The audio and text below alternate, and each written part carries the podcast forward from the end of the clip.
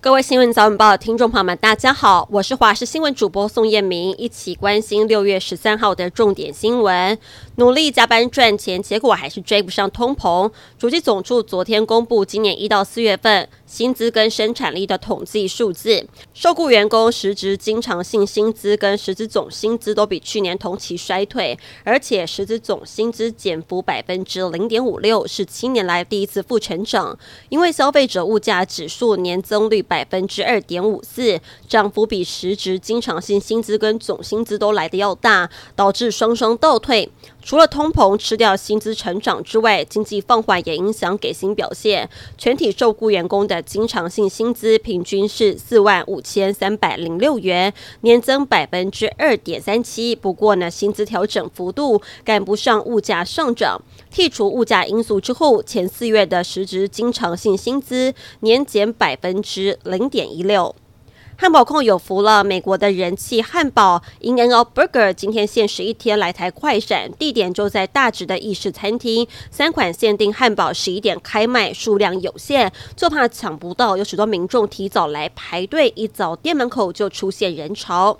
全台各地的水情持续好转，旱灾中央灾情应变中心表示，台中的水情灯号转为水情正常蓝灯，高雄调整为水情提醒的绿灯，台南转为减压供水黄灯，但因为嘉南灌区二期稻作灌溉用水需求，嘉义跟台南地区将实施减压供水黄灯措施。好事多在美国的卖场传出，因为检验出 A 型肝炎病毒，自主回收冷冻水果，验出 A 肝病毒的是一款由瓦沃纳食品推出的有机综合冷冻莓果。根据好事多表示，这项商品目前在美国的亚利桑那州、加州、科罗拉多州跟犹他州，还有华盛顿州贩售。目前并未传出有消费者通报身体不适的状况，但是卖场为了安全起见，仍下令全面回收。日本海上自卫队跟航空自卫队表示，本月七号到十号，在冲绳周边的太平洋跟东海，跟美军还有法军实施联合演训。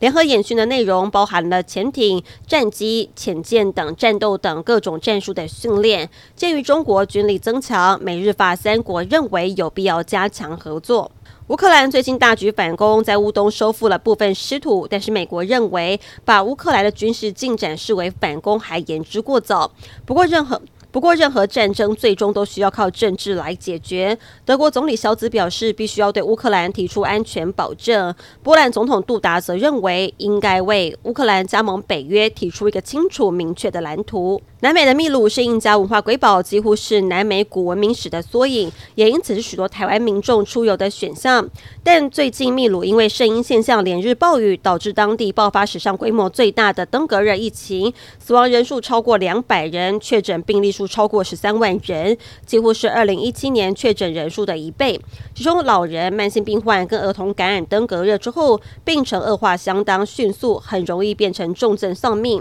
由于疫区训练有素的医疗人员不足，因此台湾民众呢赴秘鲁旅游，应该做好防蚊措施，备妥防蚊药物跟衣物。